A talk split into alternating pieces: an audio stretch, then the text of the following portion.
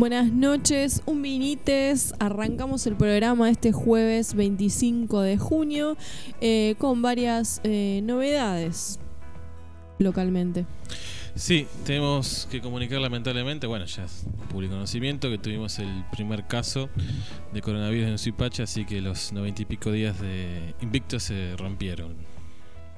Una noticia, no sé cómo le habrán pegado los oyentes de un vinite, pero eh, a, no sé, en lo personal, será porque jueves de terapia, la verdad que no sé, pero en lo personal ya hoy era desolación.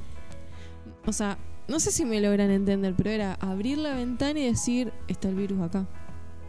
Antes no estaba, era re fácil hablar de coronavirus. Ahora está acá. Se hace cercana la amenaza. Hablar. Desde el vamos, eh, además, eh, no sé, saber que eh, el vecino, el, no sé, el compañero, quien tu amigo, familiar, quien fuera, hoy por las cercanías es propenso de contagiarse y bueno, de pasar un momento por la enfermedad. Esperemos que, obviamente, un abrazo a quienes Sí, a la familia que está pasando este momento y que imagino que se magnifica más aún al ser el primero, ¿no? Claro. Eh, están todas las miradas ahí sobre esas personas. Eh, esperemos que no sea algo habitual, pero seguramente si aparecen nuevos casos ya no generará el mismo impacto o la misma cuestión de querer saber quién es y dónde vive y quién, estuvo. Eh, en algún punto, digamos, me imagino, por ejemplo, en Capital Federal, donde hay tanta población, o en el conurbano, donde la población es tan grande y los casos son tantos, que eso ni sucede, digamos. Eh, pero bueno, un abrazo grande y esperemos que se recuperen pronto. Eh, la ciudad vecina de Mercedes. Y en la ciudad vecina de Mercedes ayer se mm, eh, confirmaron cinco casos eh, de contagio de COVID eh, a las personas cercanas que están en aislamiento en este momento obligatorio. les harán hisopados en los próximos días. De hecho, hoy se realizaban hisopados a algunos de ellos por presentar síntomas. Y por ejemplo, en la ciudad de Luján, ayer también se dieron a conocer 20 casos de contagio. Es decir, que ya estamos en una región, eh, más allá de cada una de las localidades, podríamos decir que estamos en una región donde hay circulación comunitaria, aunque no lo quieran decir. Eh, sin ir más lejos, Chivilcoy también tiene ya varios casos de contagio en los últimos. A la fase anterior de la cuarentena. Aquí por lo pronto no. En la conferencia de prensa que dieron las autoridades ayer no anunciaron nada con respecto a, modificar la fase o tomar algún recaudo nuevo. Sí, llamaron a extremar los cuidados eh, del distanciamiento social, de lavarse las manos, de, salir lo menos posible, pero no, no dijeron nada sobre las aperturas que se habían hecho. Em, y también hubo algunas em, repercusiones, digamos, la actitud de la gente sobre los em, contagios o la posibilidad de que se traiga pacientes de otros lados porque acá no hay casos y hay disponibilidad de camas. En eso hubo eh, como varios comentarios en las redes sociales. Sí, todo arranca con la famosa fake news, digamos, se empezó a correr por WhatsApp de que la Municipalidad de Zipacha había firmado un convenio con la provincia de Buenos Aires, con el gobierno de la provincia de Buenos Aires, para el traslado de, pacientes en caso de que el conurbano eh, llegue al, a lo tan temido que es el colapso del sistema sanitario. Un conurbano que ya tiene el 60% de sus camas de, terapia, intensiva ocupadas. sí. Eh, el intendente o la municipalidad largó un comunicado eh, desmintiendo esto y eh, diciendo que no iban a firmar ningún tipo de, convenio, que no habían adherido a ese convenio. Igualmente después la provincia desmintió que estuvieran planeando eso, que existiera la propuesta de este convenio, así que no sé realmente ahí quién tendrá la verdad. Lo que sí me llamó la atención Eh, no así la actitud del gobierno local, porque bueno, es coherente con el espacio político que representa. lo, analizaríamos si fuera al revés. Eh, es la gente de Zipacha. Eh, igualmente, quiero decir que cuando hablo de la gente de Zipacha, estamos hablando de 80, 100 personas que comentaron en el comunicado de la municipalidad, en una población de 15.000 habitantes. Vamos a ser eh, positivos y tener esperanzas de que eh, la inmensa mayoría de la gente de Zipacha no tiene ese nivel de egoísmo que se vio por lo menos en las redes sociales, eh, festejando y arengando a que eh, el hospital de Zipacha no esté disponible para ninguna persona que no sea de Zipacha. Cosa muy extraña, ya que Zipacha ha hecho de los traslados en salud una política pública, con este gobierno y con el anterior ante las limitaciones del, hospital local y sobre todo después que cerró la clínica privada donde quedó sobrecargado el hospital, digamos, tenemos el mismo hospital de hace 20 años con la duplicación de la población y con un centro de salud menos. Eh, ante eso, siempre que nos tenemos que ir a otro lado, los cipacheros, cuando tenemos algo un poco más grave, que un resfrío, eh, ahora, cuando nos toca poner un poquito el hombro, que más allá de que se haya desmentido, ¿no? Si fuera verdad o no fuera verdad, pero me pareció interesante esta actitud, ¿no? Que cuando nos toca poner el hombro, decimos que no. Cuando todo el resto de las ciudades vecinas, eh, y no tan vecinas como en caso de Luján o Capital Federal, siempre nos reciben eh, ante las dificultades que tengamos los cipacheros. Creo que es probable que esas respuestas em, que hemos eh, leído, que hemos conocido, eh, tengan que ver con una respuesta frente al miedo, ¿no? Em, de repente recordaba que cada vez que era chica y tenía miedo, y seguramente los que estén escuchando, si tienen hijos o recuerdan algo de su propia infancia, cada vez que hemos tenido miedo nos hemos encerrado. Te metes abajo de la cama. Sí, el otro se transforma en un, enemigo o una amenaza, ¿no? Te tapas. Bueno, eh, pues quizás sea respuesta a ese miedo que es eh, más que. Eh, digamos, más que claro y más que eh, probable que se nos presente. Yo decía hace un ratito, miro por la ventana y digo, está acá, está también miedo, eh, que se genera en una situación de de aislamiento, una situación de pandemia donde, eh, aunque no querramos todo el tiempo recordarlo, creo que somos conscientes todos de que, llegado el caso, puede estar en riesgo la salud nuestra y de la de cualquier conocido, amigo, familiar, eh, vecino.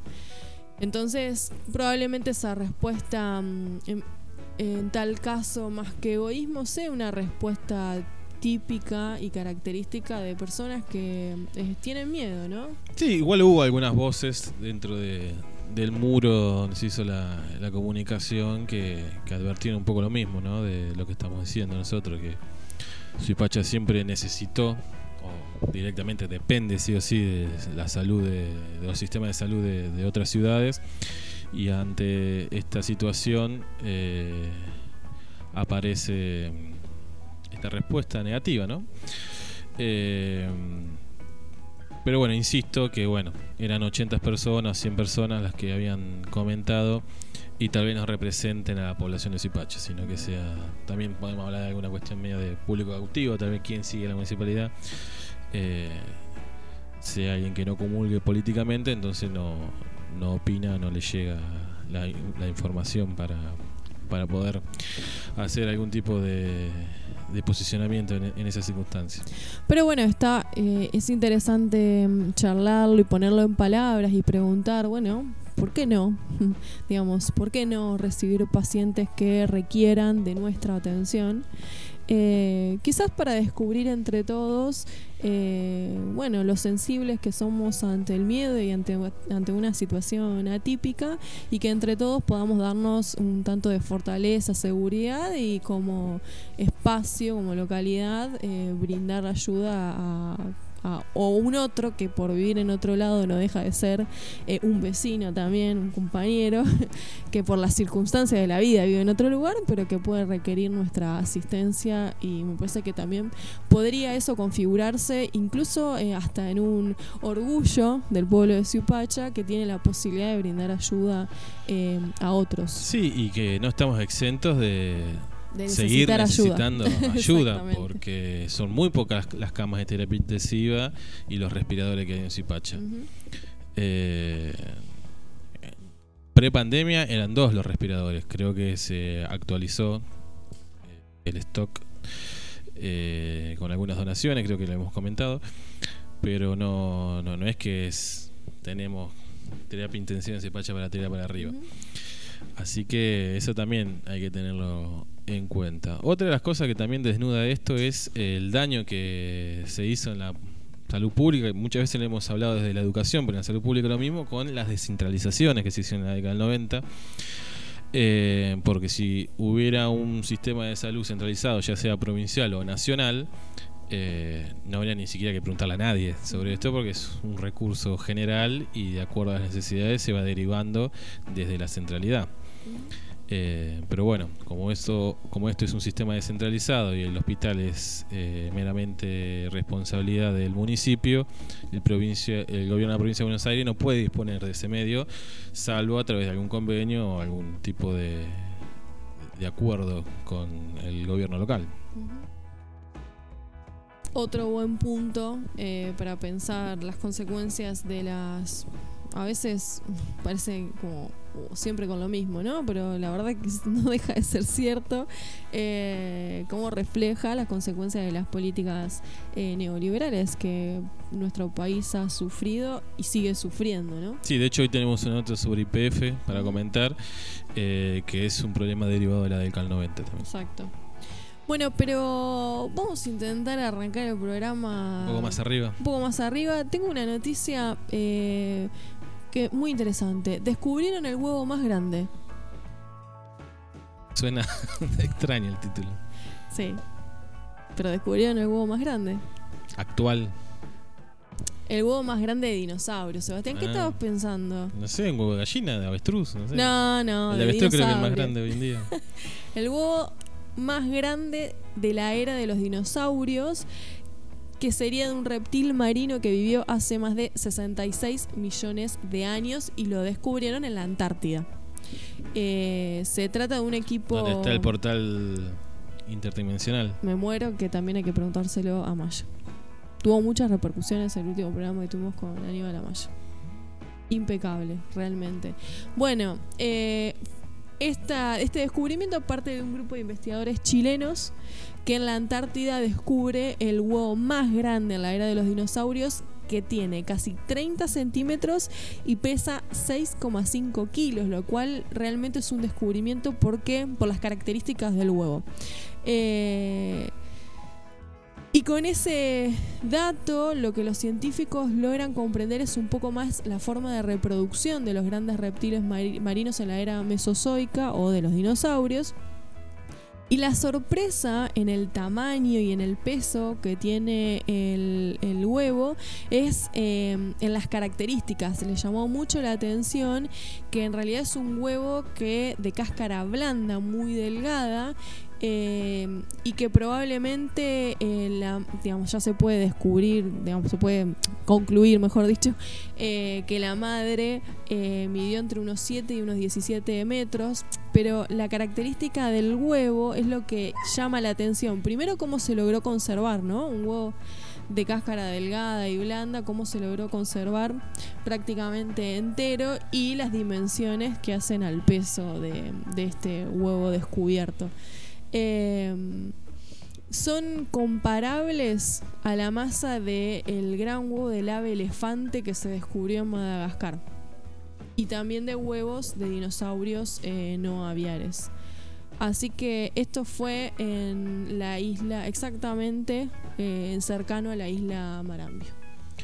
Bueno, me hace acordar a uno de los eh, de las profesiones que pensaba cuando era chico que era ser paleontólogo. Eh, después me corrí un poquito más adelante en el tiempo y fui profesor de historia. Es una linda. es, me parece que es un recorrido como típico, ¿no? Eh, que en la escuela a uno le emociona, le interesa bastante estos temas. Los chicos se suelen enganchar mucho con los dinosaurios. Exactamente. Eh, así que bueno, un lindo descubrimiento y que eh, le da muchas pistas al mundo científico respecto de eh, cómo eran las características de estos dinosaurios y también que les da la posibilidad en la zona de empezar a explorar porque podría ser eh, que se puedan encontrar otros restos fósiles como el que se, acabaron, se acaba de encontrar. Bueno, siempre la ciencia eh, en un minuto. Nos vamos a ir una pausa. Hoy eh, es un programa un tanto científico porque vamos a tener la presencia de nuestro columnista en ciencia, Lautaro Carrere. Eh, el doctor dijo Amaya. El doctor lo, bautizó Aníbal Amaya. Eh, le vamos a preguntar sobre algunas noticias que salieron en relación al COVID-19 y quizá le preguntemos por otras cosas. Yo creo que Lautaro se va a prestar sin lugar a dudas. Eh, después de nuestras noticias internacionales y nacionales, vamos a estar en comunicación con Lautaro. Eh, si quieren hacer alguna pregunta en esta columna de ciencia sobre el tema, lo pueden dejar en nuestra publicación de Facebook, que nos encuentran como Eustaquio Un Vinito.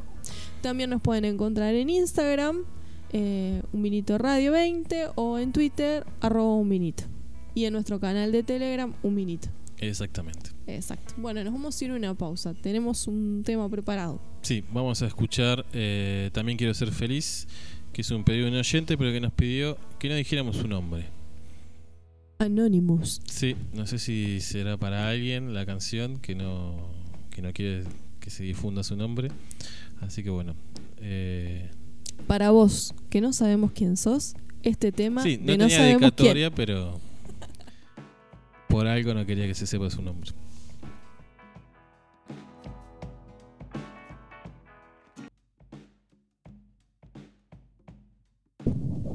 Regresamos de la pausa después de haber escuchado un tema muy bonito. Gracias por el pedido de nuestro eh, oyente, porque así lo hemos conocido. De nuestro oyente, desconozco su identidad, porque no lo conocía. Eh, a mí me suena conocida, pero no sé si es parecido a algo. Eh, obviamente no lo conocía de nombre. ¿Cómo, es, ¿Cómo se llama el tema? también quiero ser feliz. También quiero ser feliz. Lindo tema. Bueno, noticias internacionales en un vinito. Tenemos eh, varios sucesos en Estados Unidos, obviamente en Estados Unidos, todo sucede en Estados Unidos. Sí, está más que complicado Estados Unidos. Eh, hoy tuvo eh, casi 37.000 contagios. No baja la tasa de contagios. ya está en 2 millones y medio. y recordemos que producto de las protestas por el asesinato de George Floyd, em, protestas que eh, están en contra de la actitud racista que tiene sobre todo la policía, porque es una impronta estadounidense. Em, habíamos comentado que en Seattle se creó una zona como autónoma, se desplazó a la policía, pero empiezan a haber ciertas crisis internas, podríamos, ciertos conflictos internos en esta denominada zona autónoma de Seattle. Hacíamos la comparación con la Comuna de París de final del siglo XIX eh, y bueno, está teniendo más o menos el mismo final, ¿no? Que duró muy poquito, más allá de, la experiencia que generó en su momento la comuna y, bueno, y el dato o, el hito que marca que en Estados Unidos se genere un, espacio como este. Eh, deja las claras de las falencias cuando no hay una cuestión programática, una orgánica que sustente eso. Entonces, eh, más allá del emergente espontáneo, se empieza a diluir una vez que empieza a transcurrir el tiempo. Es una zona que mm, se ha organizado en distribuir comidas, que arman movilizaciones y hay charlas públicas, hay exponentes, recitales, bueno, una organización. La cuestión es que ahí eh, Trump, obviamente mediante Twitter, porque pareciera ser la forma de gobernar de Donald Trump, eh, se enojó y fue duro eh, con la alcaldesa de Seattle, Jenny Durkan, y le dijo, escúchame, chiquita, recuperame la ciudad inmediatamente. Y ahí hubo algunos cruces políticos también entre Donald Trump y la alcaldesa de Seattle eh, y se empiezan a ver como no presiones por ver también de qué manera abordar la seguridad pública porque se sucedieron algunos actos de delincuencia, vandalismo, qué sé yo. Sí, mataron a una persona y, ah, y otro está grave. Hubo un tiroteo. Hubo un tiroteo. Y, eh, y bueno, entonces la policía ahora está haciendo una investigación, pero eh, está haciendo también difícil la policía porque no puede ingresar a, esa zona. Por eso obviamente están siendo cuestionados porque después del desplazamiento de la policía lo que no pueden asegurar es la seguridad pública, ¿no? Fueron muy sinceros los que están a cargo, por lo menos los voceros, porque dijeron que ninguna revolución es perfecta, que todo tiene errores y que están eh, dispuestos a, obtener eh, propuestas o alguna manera nueva de organizarse. Pero bueno, siguen sosteniendo que cómo eh, se manejaba la seguridad local ya no puede seguir de la misma forma y que se necesita un nuevo sistema. Los voluntarios publicaron una carta eh, en donde expresan esto que vos planteabas. Dice, primero nos gustaría reconocer que ninguna organización, protesta o revolución es perfecta todos debemos estar dispuestos a aprender colectivamente y reaccionar rápidamente a los errores dentro de nuestro movimiento. Sincero. Sí, pero bueno, también marca que su revolución me parece que tiene los días contados. Una de las propuestas que plantea el movimiento es intentar hacer esfuerzos enormes y muy grandes por reducir el uso de drogas y de alcohol dentro de lo que ellos llaman esa zona eh, Pintó la ranchada en, la comuna de Seattle y se está desbordando, me parece. Eh, más allá de lo, colorido de, esto, del romanticismo que uno le pueda poner, me parece mucho más interesante lo que pasó en Minnesota, donde fue el epicentro del asesinato de George Floyd, donde se logró que, que la policía vaya a ser reemplazada por otra cuestión otro, otro sistema completamente, mediante una ordenanza de la legislatura de Minnesota. Otra de las noticias eh, que vienen desde Norteamérica em, es la situación de muchos estudiantes que han eh, atravesado los estudios universitarios que acumulan una deudas millonarias. Billonarias. O billonarias. Recordemos que eh, la educación superior en Estados Unidos es totalmente privada, uno tiene que pagarse su matrícula universitaria y que muchas familias estadounidenses eh, para poder acceder a los estudios superiores eh, muchas veces solicitan préstamos bancarios, créditos. Una especie de hipoteca como para una casa, pero para su título, su de hecho, están muy acostumbrados los estadounidenses a ahorrar durante toda la vida infantil, juvenil de ese hijo para poder pagarle la universidad. Eh, y hacen inversiones eh, realmente muy grandes. La cuestión es que muchos de esos que ya se han recibido, incluso ejercen, todavía sostienen deudas millonarias o billonarias, como vos decías, eh, con las universidades. Sí, el acumulado en el país es de 1.8 billones de dólares. Eh, y el artículo hace la comparación con la economía española, que todo el PBI de un año de España es de 1.4 billones de dólares. Así que las deudas de los norteamericanos para poder estudiar en el nivel superior eh, es mayor que todo lo que produce España en un año. Eh, hay 3,2 millones de estadounidenses que al menos deben 100 mil dólares en este segundo trimestre del 2020 que eh, representa un 33% más de deudores que los que había en el mismo periodo para el 2017. Con lo cual también deja ver dos cosas. Desde el vamos, eh, las injusticias eh, que genera la educación privada. y por otro lado, la crisis económica que Estados Unidos ya viene atravesando y que con la pandemia eh, termina de consolidarse esa crisis económica que perjudica enormemente a la población. Sí, mostró la fragilidad del sistema norteamericano, tanto político como económico, porque se está poniendo en juego la institucionalidad, ya lo hemos comentado también en programas anteriores. Eh, y esto, estas deudas vienen a, sumarse a la deuda general que están teniendo las familias, y no solo en Estados Unidos, ¿no? también hemos dado cifras de Argentina. Eh, si hay un país endeudado, también hay una sociedad endeudada. Me sorprendía que, por ejemplo, eh, relatan em, como ejemplo un, si no recuerdo mal, un bioquímico la profesión de 37 años, eh, ya egresado hace varios años, un adulto que estaba trabajando y dedicándose a su profesión, que todavía tenía una deuda millonaria con la universidad. Sí, y lo, es trabajar para pagar la deuda universitaria. Lo singular del sistema norteamericano es que el préstamo lo hacen las propias universidades. No es que vos sacas un préstamo en el banco para pagar la universidad, no. La universidad te, te genera el, el préstamo y vos le vas pagando a la universidad una vez que, incluso cuando ya te recibiste. En Argentina, la ley de educación superior, penemista, eh, plantea como posibilidad la autarquía universitaria, es decir, que las universidades se financien ellas mismas por otros medios que no sea eh, el aporte del Estado Nacional. Una cooperadora universitaria.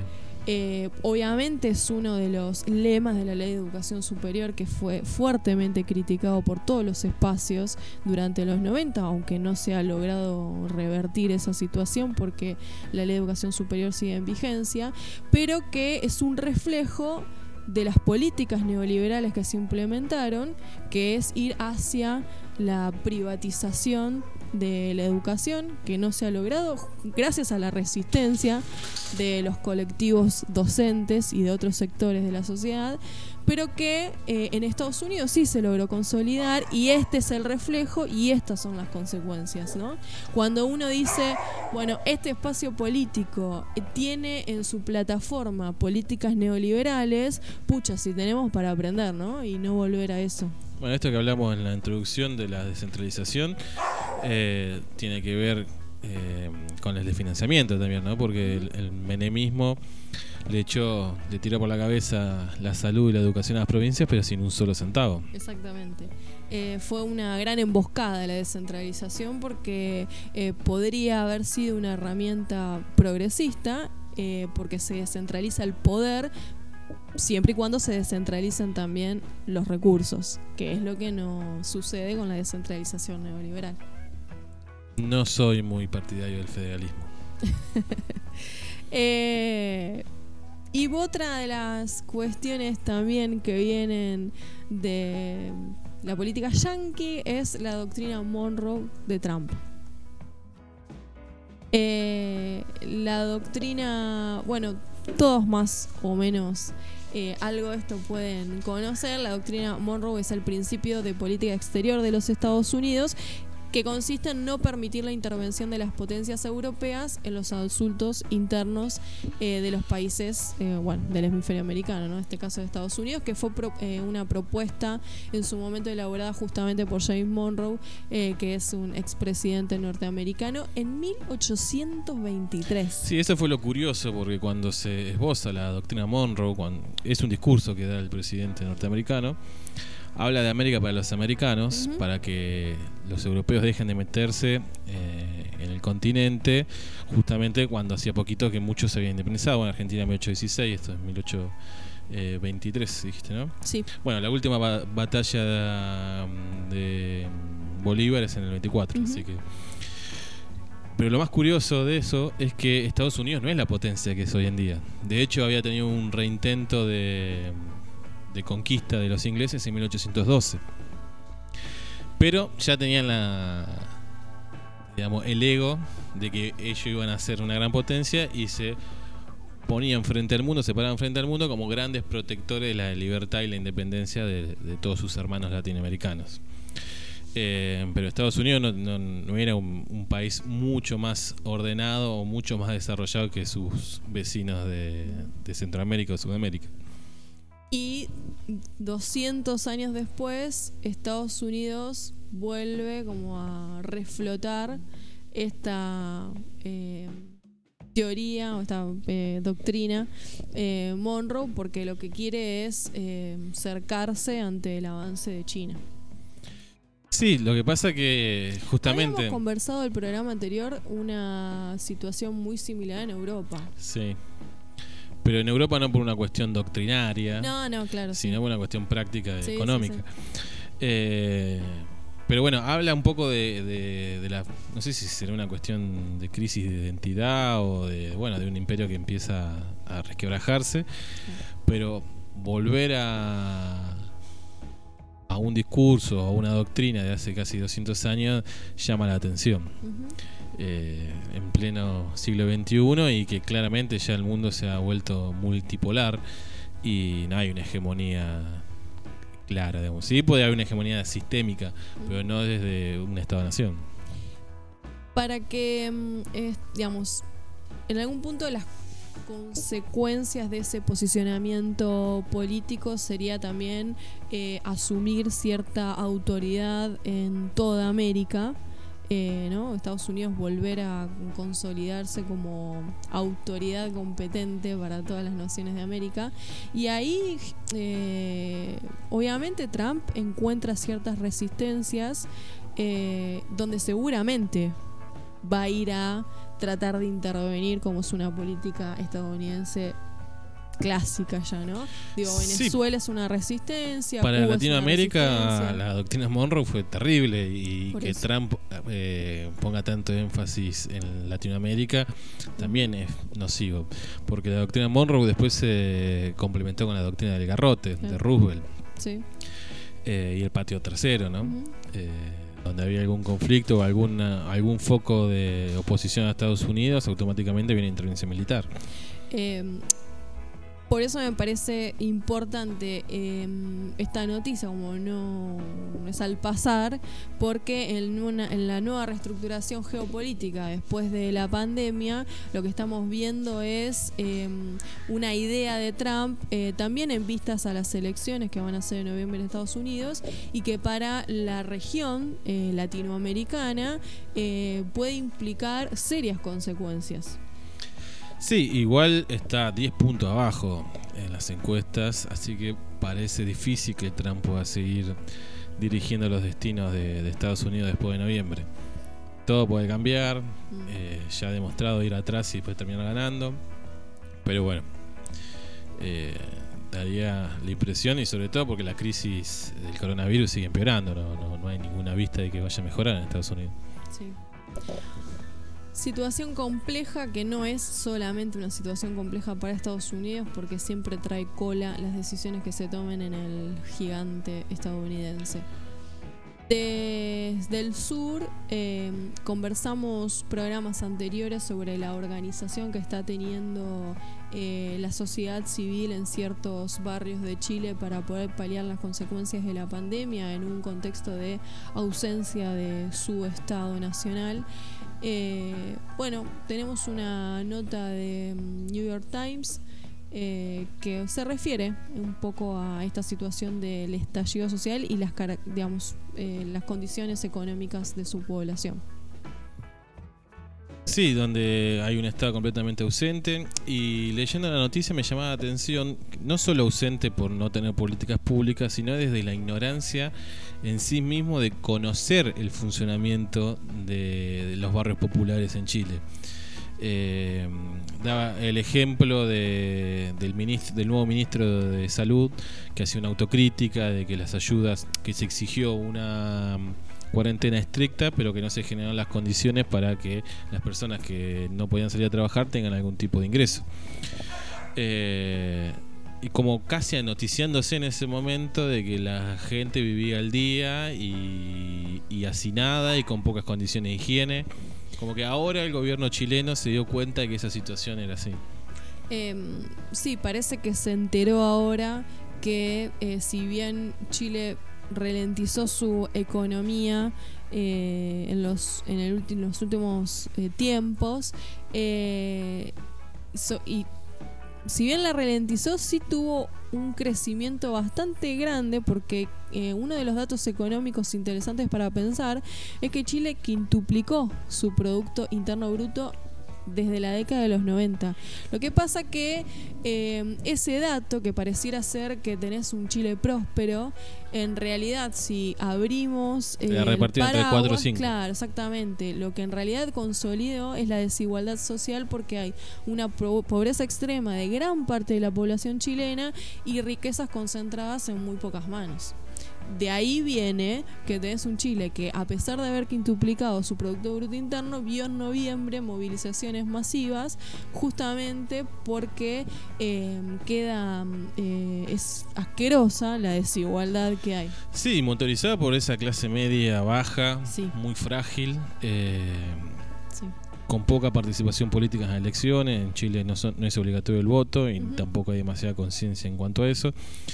y bueno, se vio empujada ante la, crisis económica que se avicinaba previo a la pandemia, eh, que obviamente ahora se ha agudizado completamente. ¿no? Pero bueno, hemos eh, hablado el programa anterior de, que bueno, algunas cuestiones positivas trae a veces un, un escenario tan complicado.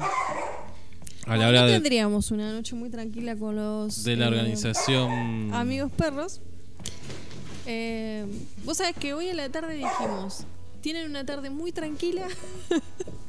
a la noche cuando sea el programa de radio es el momento. Durmieron toda la tarde. Bueno, acá está Catalina ladrando, obviamente. Eh, se enoja mucho con su hermano chiquito. Y Emma que lo único que quiere hacer es jugar. Ahí parece que hay silencio. Vamos a ver cuánto dura. Esto es eh, hacer radio en cuarentena, sin estudio, en tu casa. y con muchos perros. Eh, estábamos hablando de la situación de Chile. De la organización de, en los barrios, que, era como el, lado positivo de la crisis tanto política como sanitaria que está afrontando el país trasandino. Eh, como habíamos conversado eh, la semana pasada cuando hablábamos de nuestro país vecino Chile, sin dudas eh, la organización es la respuesta ante la opresión. Y con la organización pasa un poco lo que decíamos antes de, Seattle. ¿Qué es lo que está pasando en Paraguay? Que no habíamos conversado, la verdad, creo que desde lo que va de la pandemia, Paraguay no lo hemos mencionado si lo mencionamos fue muy por arriba. de hecho, se mostró a Paraguay como un modelo bastante exitoso frente al coronavirus, ya que tiene muy pocos casos, no llega a 1.600 casos y 13 muertos tuvo desde que arrancó la pandemia. Sin embargo, también hay una, una especie de organización que se movilizó eh, en contra de la corrupción en Paraguay, en Asunción. ¿eh? Aparentemente habría varios casos de corrupción dentro del gobierno paraguayo y bueno, eso motivó una manifestación con mucho cuidado por lo que hemos leído, ya que fue eh, en auto. de sus coches, con digamos, los protocolos necesarios. Claro, con todos los protocolos.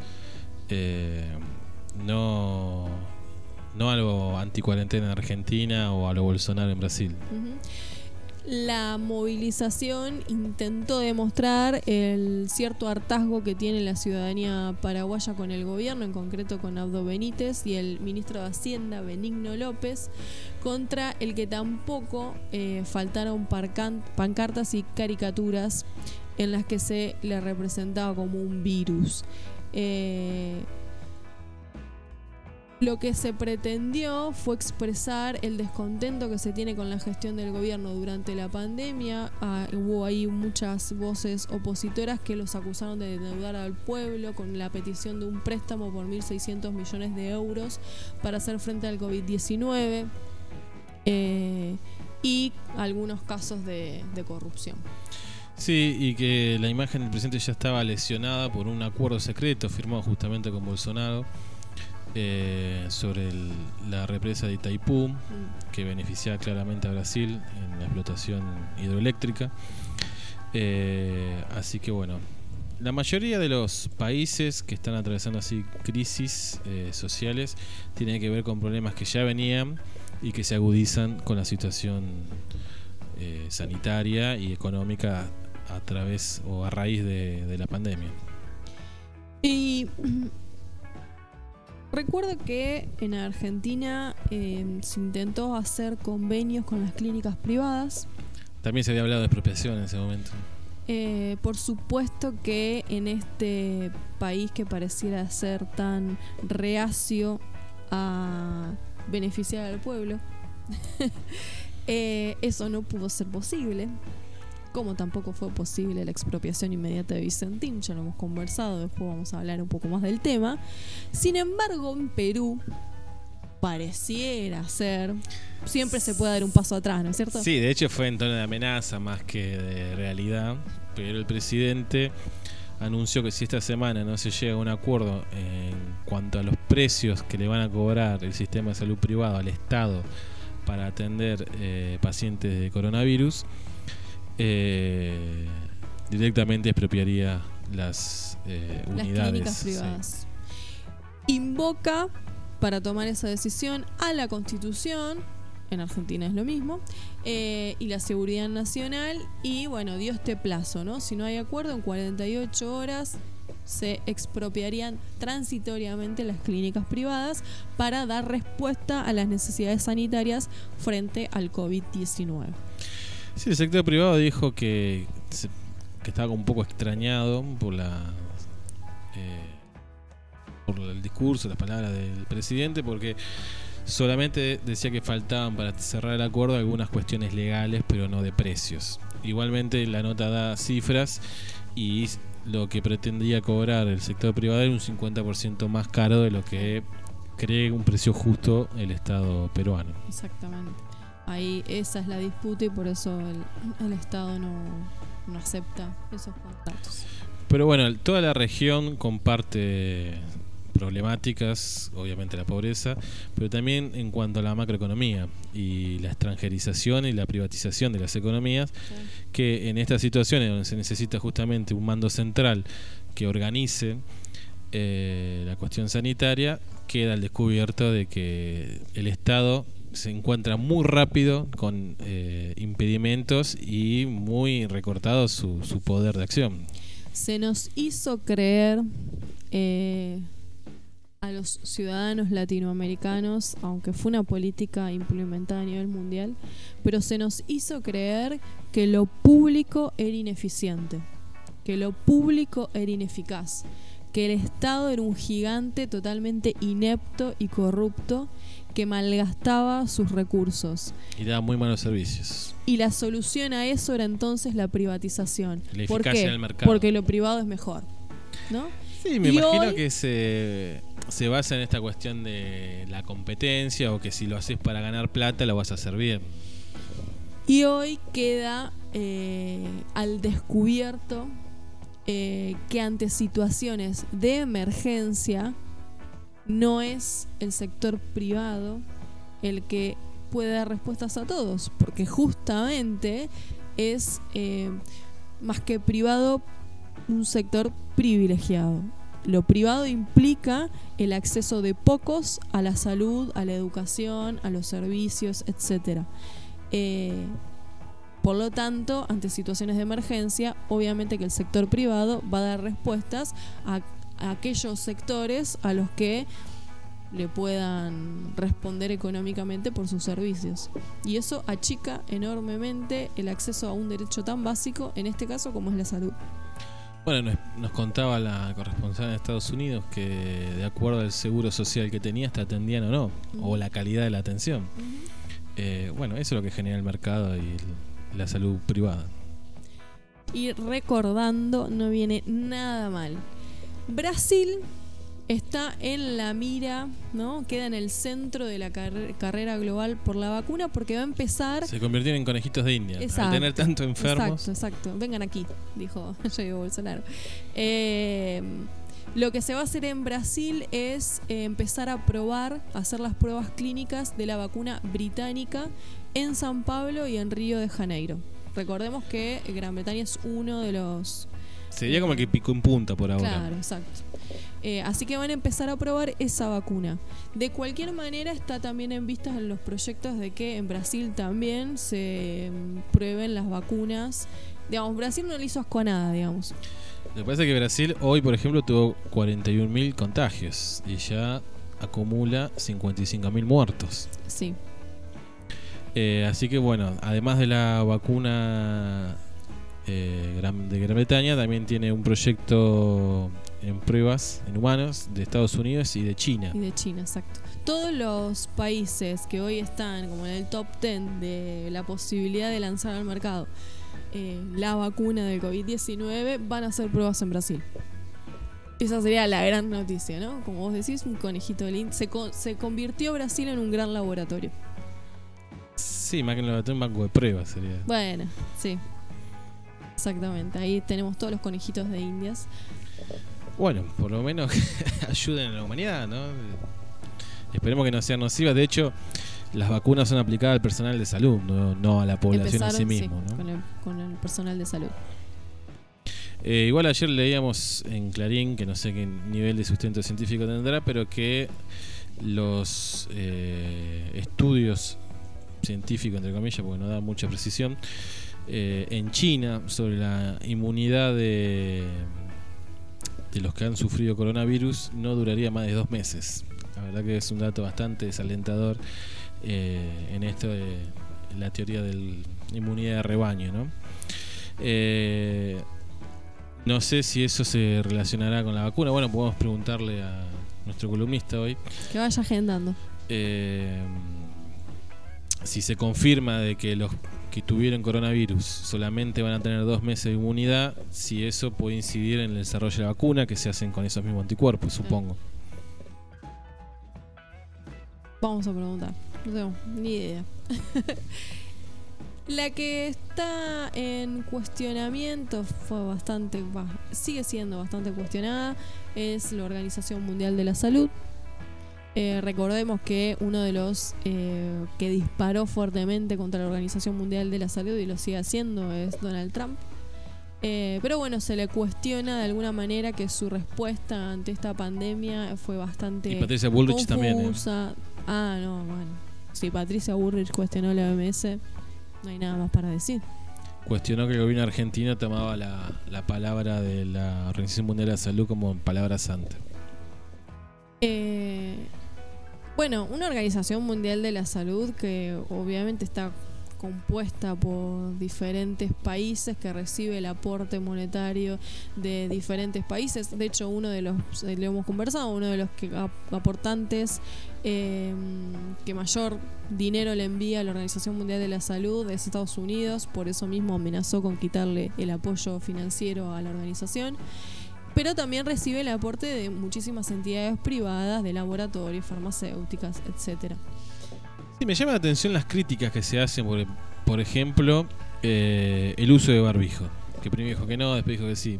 Pero si uno lee los comunicados, es bastante coherente en el sentido de que el uso del barbijo no te inmuniza, no, no, no, es que vos te pones el barbijo y ya el coronavirus no te hace nada, pero bueno, en situaciones de hacinamiento, de grandes conglomerados de gente donde no se puede sostener la distancia social, ayuda, ayuda. Eso es lo que dijo la Organización Mundial de la Salud después de decir de que no aconsejaba el uso del barbijo eh, masivamente. Y cuando dijo del, del, no uso, digamos, masivo, tenía que ver con la escasez de insumos también, que esos elementos sean guardados por el personal médico. Otra cosa que se le mm, achaca es los ida y vuelta con los supuestos tratamientos que van apareciendo, que se Sobre van proponiendo. todo con la hidroxicloroquina. Digo, pero si toda la comunidad científica está medio yendo a prueba y error y a tientas con el coronavirus. ¿Qué hace que la Organización Mundial de la Salud no lo haga? Más iluminada la organización. Eh, a mí siempre me parecían los organismos supranacionales bastante inútiles porque es una gran máscara para encubrir los intereses de alguna potencia, casi siempre de Estados Unidos, ¿no? O por lo menos hasta ahora de esa manera, como las Naciones Unidas en sí mismo, ¿no? Eh, pero que se le pegue por este lado, parece que no no tiene mucho sentido. Como que tendría para, habría para hacer leña, digamos, si queremos, de la Organización Mundial de la Salud o de estas entidades. Bueno, por ejemplo, un aspecto que la Organización Mundial de la Salud no puede decidir, que le hace un tanto inútil, que sobre eso están eh, trabajando, eh, y es lo que plantea la nota, es que eh, no puede decidir respecto de si la vacuna va a ser o no va a ser. Si no tiene registro de patentes. Aunque sean de eh, medicamentos, el registro de, las, de patentes eh, corresponde a la Organización Mundial del, Comercio. Sí, bueno, Entonces, imagínense. No ni siquiera en, no, no. Pero eso también explica un poco la visión del sistema global capitalista sobre la salud. ¿no? Sí, es una mercancía más, claramente. Críticas a la Organización Mundial de la Salud me parecen un tanto es una nota, yo lo que pensaba hoy, es una nota de la nación, ¿no? Y me pareció bastante pro-yankee, porque en alguna manera viene a respaldar eh, si uno se queda solamente con el título, dice, ah, la Organización Mundial de la Salud tiene razón Donald Trump, ¿no? Hace, enlaza esas dos informaciones que fueron bastante comunes en los medios de comunicación y se queda con esa idea. Sin embargo, el, propio autor de la nota, eh, estas reflexiones que nosotros hacíamos, las termina haciendo en la nota, con lo cual es bastante... Eh, bueno, es costumbre en Clarín y Nación que tengan un título, las noticias, y después cuando vos las lees, capaz que dicen algo contrario de lo que dice el título. Martín de Ambrosio, el autor de esta nota del Diario de la Nación, que él mismo reconoce después que, bueno, mirá si le vas a estar achacando estas cosas a la Organización Mundial de Salud cuando nadie tiene certeza sobre el virus, ¿no? Ah, y con las pocas herramientas que tiene la Organización Mundial de Salud también. Exactamente. Bueno, hemos eh, atravesado las noticias internacionales y no nos queda nada. Vos sabés que me llegó el mensaje de un oyente que cuando dimos la noticia de que descubrieron el huevo más grande, son los de Sebastián. Están atacando directamente. No, no, no, porque te tengo muy cansado. Ah, bueno, es ambiguo igual. Uy, no sé por qué, yo soy una santa o no. Decilo públicamente. Obviamente, obviamente. Ah. No es que te estoy amenazando para que lo diga públicamente. Bueno, señores, nos vamos a ir a una pausa. Después vamos a estar charlando un poco sobre las noticias en este querido país. Eh, y nos vamos con una canción. Tú dirás. Sí, que parece que fue hecho a propósito, pero nos vamos con Nunca te jugaste de las pelotas.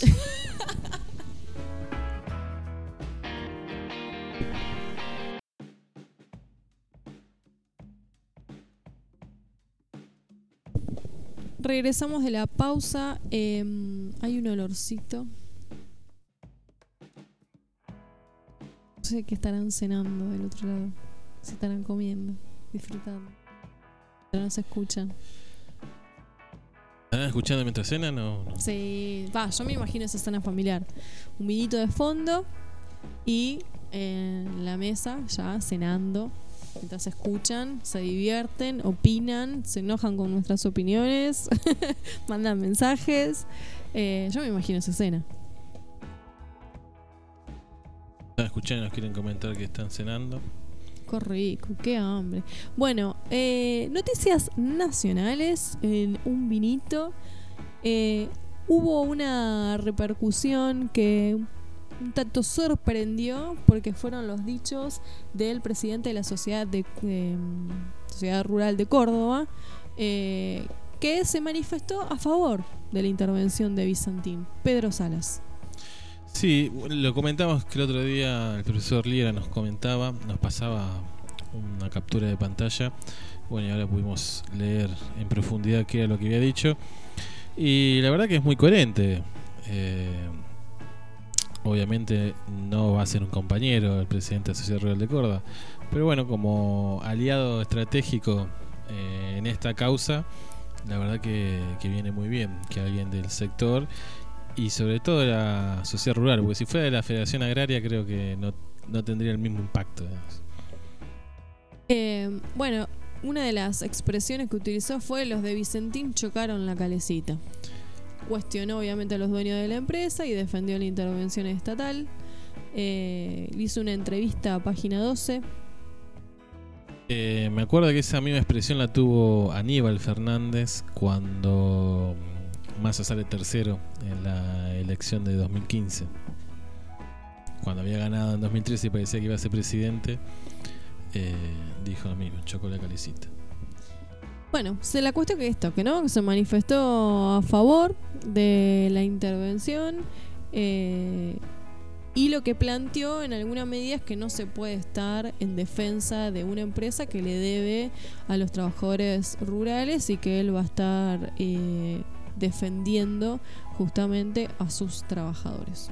Y que tampoco se explica cómo una empresa que ha tenido eh, ganancias eh, exorbitantes durante sí, los que cualquiera hoy tiene semejante deuda. En, en los agronegocios en Argentina es imposible que se funda.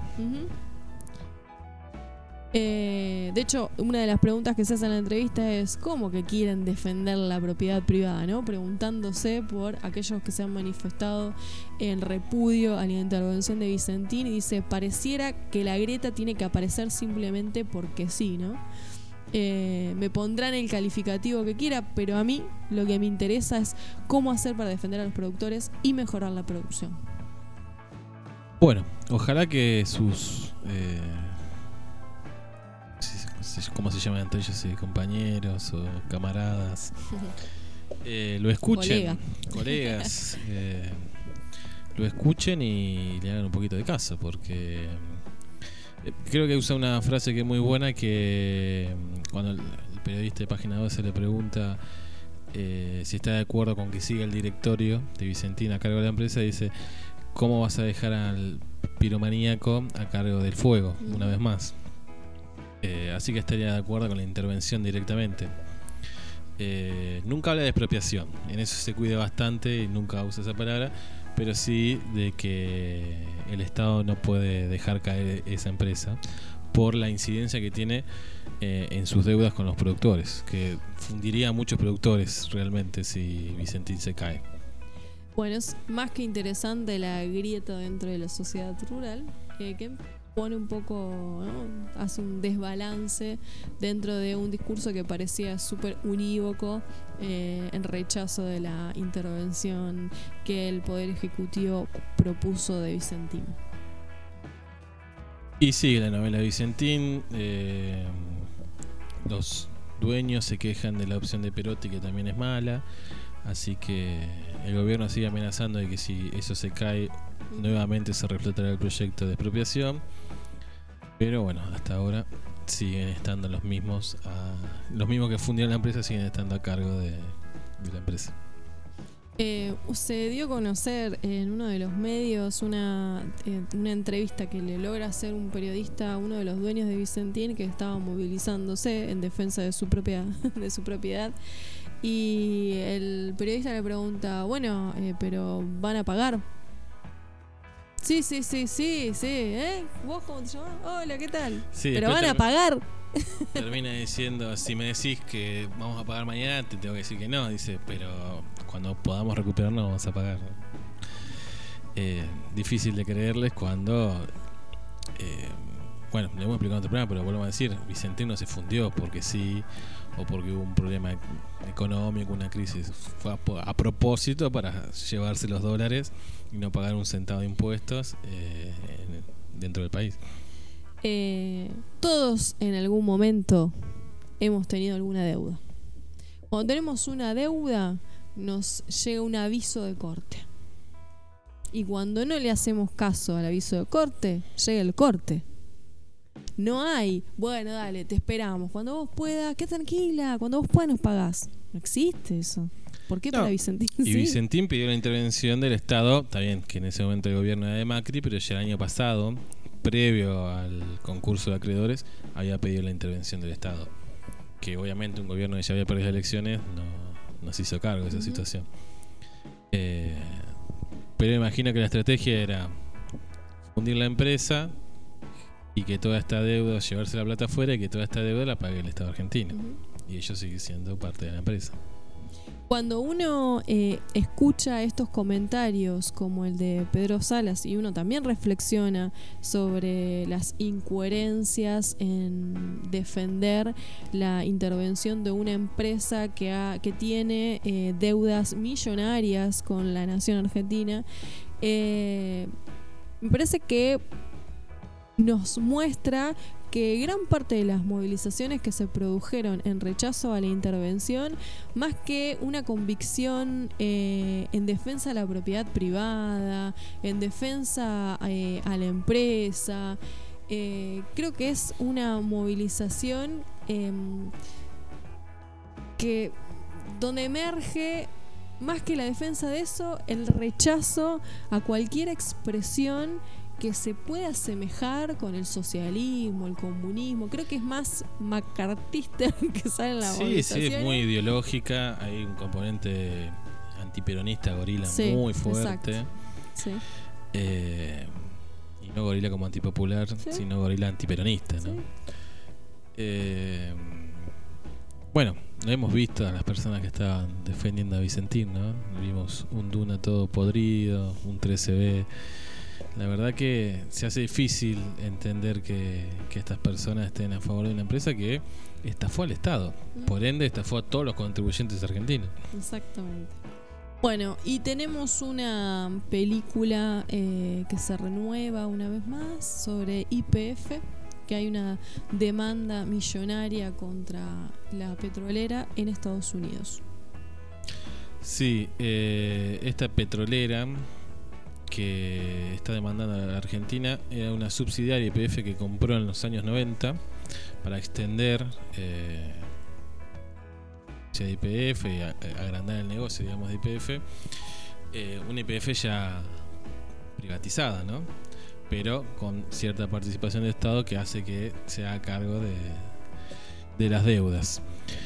Eh, no se dieron cuenta los directivos de IPF en ese momento, allá por la década del 90, que esta empresa tenía en marcha muchos juicios por daño al medio ambiente.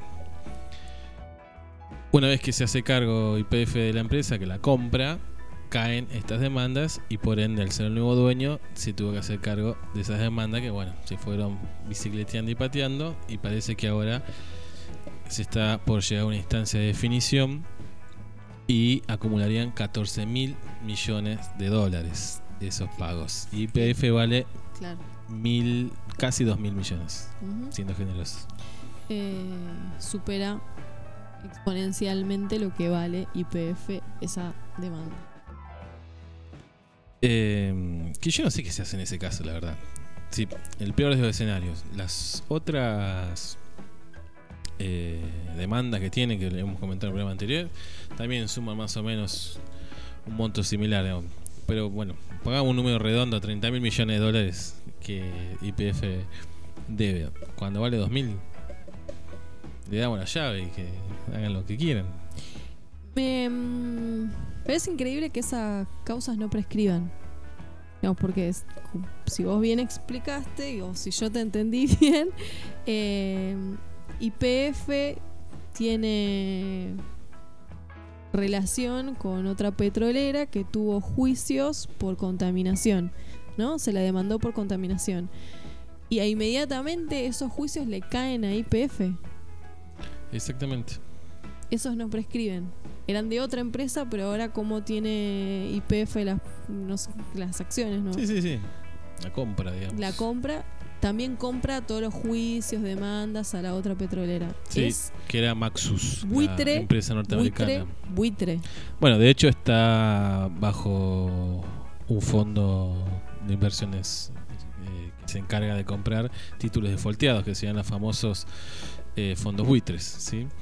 Así que lo mismo que la otra deuda que tiene la otra la otra demanda que se puede convertir en deuda eh, que tiene que ver con la nacionalización y eh, los pobres eh, que se vieron eh, afectados por la decisión del Estado de Argentina, bueno, le hicieron un juicio y un fondo buitre compró ese juicio y es el que está reclamando ahora estas desorbitantes sumas de dinero. Pensar que hay causas eh, graves como denuncia, denuncias por abuso sexual que pueden llegar a prescribir Y. Y esto no. No, esto no. Así Eh. funciona la justicia dentro del sistema capitalista. ¿no? Exactamente, sí. Otra vez más, eh, los poderes al servicio del sistema económico. Un claro ejemplo, ¿no? La única ventaja que tiene Argentina ahora es que su economía está tan destruida que es como, bueno, sí, ponete la cola. es como cuando eh, alguien se declara insolvente, ¿no? Sí, ponete la cola que en algún momento va a cobrar. Exacto. Bueno, hemos creo que atravesado lo que teníamos hoy para las noticias nacionales. Vos que siempre estás mucho más atento al asunto, no sé si supongo que sí, quizás. Eh, hay novedades sobre la cantidad de contagios hoy de COVID-19 y de fallecidos. Si sí, y tenemos novedades datos. sobre cómo va a continuar la, la cuarentena. Recién se acaba de publicar. Pero bueno, te- hoy tenemos 2.606 nuevos contagios, superando el piso de los 50.000. Ujú. Y 34 nuevos muertos en la Argentina, que ya acumulan 1.150. Eh, mañana va a haber un comunicado con un video grabado, no va a, va a ser distinto a otros anuncios de, de cuarentena. Y vamos a volver a la fase 1 en el área metropolitana, ¿sí? en lo que cono- conocimos como AMBA durante esta cuarentena. Va a mantener alguna flexibilización a diferencia de la primera etapa que, que transcurrimos allá por marzo, porque se mantiene en Capital Federal la salida para los chicos en los fines de semana y se mantienen abiertos los bancos. Pero ya no van a poder abrir ningún negocio que no sea, ningún comercio que no sea esencial y el transporte público también se va a restringir dentro de los que se consideran trabajos esenciales, a su vez también se va a restringir y van a poder viajar en transporte público interurbano, digamos, de ca- capital a provincia, de provincia a capital, eh, los más esenciales, digamos, sea un esencial 2.0. Médicos, enfermos, digamos, salud y seguridad, imagino. Acá la no noticia de. Clarín no aclara exactamente cuáles serían, pero bueno, en total son 56 actividades que se consideran eh, esenciales, pero dentro de esas 56 se va a hacer una selección de los que van a poder utilizar el servicio público entre jurisdicciones. Bueno, mañana tendremos certeza sobre estas nuevas definiciones. Cerca de las 11 de la mañana, cerca del mediodía, vamos a tener la palabra del presidente, del gobernador y del jefe de gobierno. Bueno, luego de la pausa vamos a estar con nuestro columnista de ciencia en esta columna que hemos denominado ¿Qué hay de cierto viejo? Así que después de la canción que tú dirás cuál es, nos reencontramos en la columna de Lautaro. Vamos a escuchar Espejos de la uruguaya Luciana Mochi.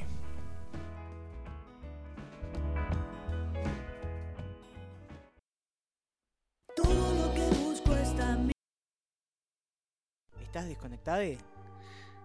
Un vinito radio te spoilea la realidad. Contarle y o mostrarle información concreta sobre un acto a alguien que no lo sepa y sin el consentimiento de esa persona. Esto se usa mucho con las películas y series. Un vinito entiende la realidad como un concepto relativo y no absoluto, por lo que ponemos en cuestionamiento la realidad que te estamos spoileando. Punto.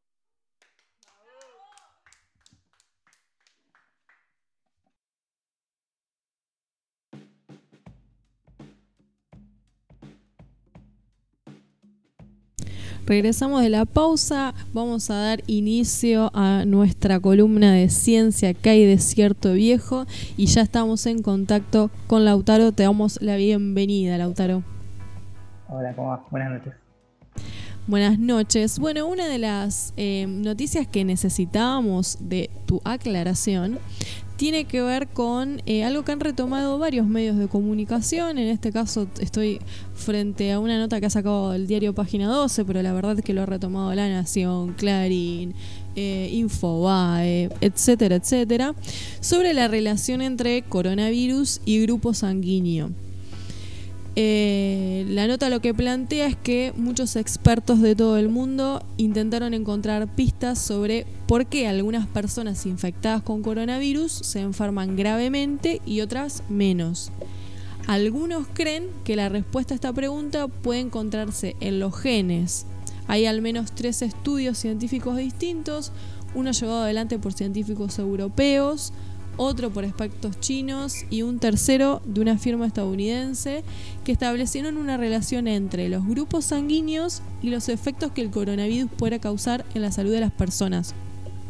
Los pacientes con tipo de sangre cero parecen tener mayor forma de protección contra la enfermedad en comparación con otros tipos de sangre, en tanto que las personas con tipo A presentarían síntomas más severos de COVID-19.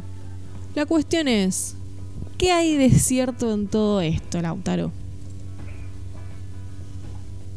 Este, bueno, mira, para, para empezar a eh, aclarar, este, los muchos medios que, que tenés razón levantaron la nota, hay algo que, que no aclaran, este, y es que los propios, digamos, en todos estos estudios, eh, todas las publicaciones se aclaran como, como preliminares y que no tienen todavía una, este, digamos, la comunidad científica no las, no las respaldó todavía, este, porque en realidad son más que nada este, estudios o relevamientos estadísticos, donde por ejemplo en, uno de los, que, de los tres que describiste que se hace en China, la población en estudio son 2.000 y pico personas, donde lo único que se ve es los infectados, el 45% son eh, factor A o grupo A sanguíneo.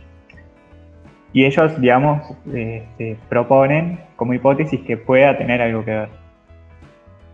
Este, pero bueno, digamos, la crítica a este estudio es que en general este tipo de, estudios que se conocen por ahí como asociaciones epidemiológicas, eh, digamos, necesitan primero, este, para ser relevantes estadísticamente, hacerse a una población mucho más grande de personas, mucho más homogénea y con muchos más factores a tener en cuenta. Porque, por ejemplo, no tienen en cuenta la edad, el sexo, ni siquiera si hay enfermedades anteriores. Este, y si incluso si se logra establecer una especie de asociación, ese sería como el primer paso. Después este, hay que seguir o ir, digamos, a los laboratorios, hacer estudios in vitro, con células, con modelos animales, para, digamos, tratar de describir una explicación, un mecanismo molecular que implique, digamos, el grupo sanguíneo. Y eso es algo digamos, que lleva muchos años. Este,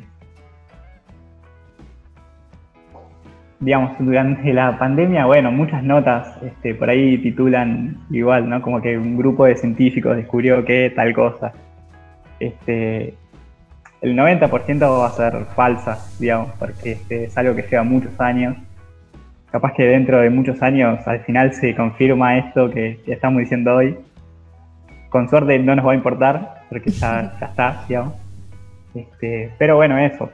Y, en particular, por ahí a mí me, resulta raro este, o polémica la asociación que hacen que, tiene que ver con el grupo sanguíneo, que no, digamos, al menos no hay antecedente de ninguna enfermedad este, donde el grupo sanguíneo, digamos, forme parte de la respuesta inmune. Claro. Este, Digamos, el grupo sanguíneo es solamente una clasificación del tipo de sangre para las transfusiones sanguíneas. Este, no, no, no sé, no, no. Ojo, igual, o sea, puede ser que por ahí que se encuentre en una asociación, pero a priori, estamos muy lejos de, llegar a aclarar, de definirla. Está buena la aclaración porque la verdad que cuando hemos visto la noticia, lo, eh, de hecho eh, varios eh, hemos escuchado que han planteado, ah, bueno, yo soy grupo tanto, entonces no me jode tanto el Eso iba a decir de que a veces lo peligroso que son estas noticias porque imagina que pueden generar una psicosis, ¿no? El que tiene el grupo sanguíneo que supuestamente es más vulnerable al coronavirus puede generar algún tipo de pánico, angustia, bueno, todo lo que hemos descrito que sucede en la cuarentena normalmente y encima se suma de que sos el grupo sanguíneo que el coronavirus prefiere para atacar. Claro. Si, mira, si me pongo alcohol en gel, uso barbijo y encima soy el grupo no sé cuánto, ah, yo ya no tengo ningún problema. Relajo. Claro, otra de las consecuencias puede ser también eso, ¿no? El relajo de los que supuestamente tienen más inmunidad. Pero es, eh, ahora que vos lo decís, pero cuando leo la nota, la verdad que no, no había reparado en eso, Pero ahora, Lautaro, que vos comentás, este llamado de atención que te provoca que estén asociando los grupos sanguíneos, cuando, claro, es cierto, no desconozco realmente, de, de hecho, si hay em, enfermedades que estén vinculadas eh, necesariamente con el grupo sanguíneo. Eh, no lo había pensado de esa manera. No sé si habrá algún rédito económico para alguien, porque hoy también leíamos de que durante la gripe A se recomendaba el retroviral Toflux del eh, laboratorio Roche, que hizo fortuna vendiéndole a todos los estados ese medicamento y cinco años después estudios dieron de que en realidad no era demasiado efectivo contra la H1N1. Mm. Bueno, bien, vale la aclaración. Bien. Súper clara la aclaración, como siempre. Conciso, perfecto, no hay ninguna duda. Eh, ¿qué, oh, eh, esto es una pregunta que mm, como especialista, ¿qué pensás que mm, lleva eh, a los científicos hacer este tipo de estudios? Que como vos decís, bueno, por ahí dentro de un par de años eh, realmente podemos asociar algún determinado grupo sanguíneo con ser más propenso al contagio del COVID-19 y algún otro que no. Eh, pero, ¿qué lleva a hacer este tipo de estudios? Si en lo inmediato no es. Eh, no, digamos, no provoca ninguna consecuencia o una solución inmediata. No, de cubrir todas las, probabilidades, qué sé yo, no, digamos, puedes relajarte, no sabes cuándo va a terminar la pandemia, este, y se hacen este tipo de estudios. Por ahí, qué sé yo, los que levantan nota, no entiendo bien, sinceramente, por qué son eh, este tipo de estudios, qué sé yo, hay un montón que, este, se hacen hoy por hoy en simultáneo este, para el coronavirus. Este, también hay, hay digamos, qué sé yo, la necesidad, de, digamos, la, ciencia busca el, conocimiento sin importar por ahí cuánto se va a tardar. Exacto, eso es cierto. Una de las em, cuestiones que se ha estado estudiando y nosotros las comentamos en un vinito eh, es sobre el uso de plasma. De hecho, hoy conocíamos la noticia de que se ha recuperado, incluso Martín Saurralde volvió a la casa después de que utilizaron como eh, método para recuperar y, tratar. Un, enfermo de coronavirus que, que transmitió por Facebook un mensaje pidiendo que le dieran el mismo tratamiento que hizo Urralde, que porque había favoritismo con un político y no con él, que tenía la, la misma enfermedad preexistente que el asma.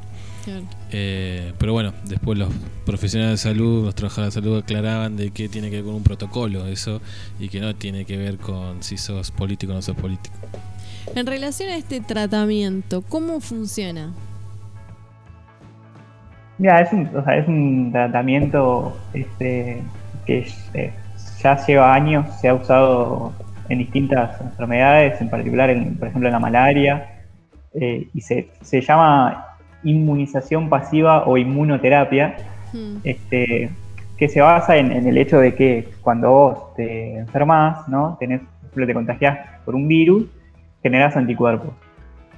Entonces eso realmente, eh, yo puedo, digamos, una vez contagiado, donar plasma, y el plasma se usa en las primeras etapas del tratamiento de, de otro paciente, porque mi plasma, digamos, tiene muchos de esos anticuerpos y este, ayuda a eh, autolimitar la propagación del virus en otra persona. Claro. Ahora hay un estudio eh, argentino que está elaborando plasma, pero en equinos. Claro, eso eh, tiene un poco más de... De hecho está bastante más relacionado, por ejemplo, a cómo se hacen las vacunas, porque es este, tecnología de, de, ADN recombinante. O sea, se, se logra aislar el ADN del virus, se clona usando bacterias, por ejemplo, y que lo amplifican, y después eso, digamos, ese ADN, el virus, este, mantiene lo que se llama antígeno, que es lo que reconocen los anticuerpos, y el virus, digamos, tiene la capacidad de replicación como más disminuida. Entonces se inyecta en caballos, producen anticuerpos, se extrae plasma y ese plasma es el que se usa para, la, para los pacientes. La, la- lo que tiene esto es que es como más este o sea, como más la posibilidad de, de usar esto mucho más, muchos más pacientes que si solamente dependíamos de que un contagiado y recuperado done plasma. Eso por un lado y mm, también lo que mm, eh, leíamos es que ese plasma eh, es más, digamos, es, es un tanto más equilibrado, a ver si lo puedo explicar de esa manera, porque te garantizas que todo el plasma que extraigas de los caballos eh, va a tener como la misma carga de anticuerpos, que por ahí los recuperados de COVID-19 no todos en sus plasmas tienen como la misma carga y por lo tanto no son todos igualmente efectivos. En eso, ¿qué hay de cierto?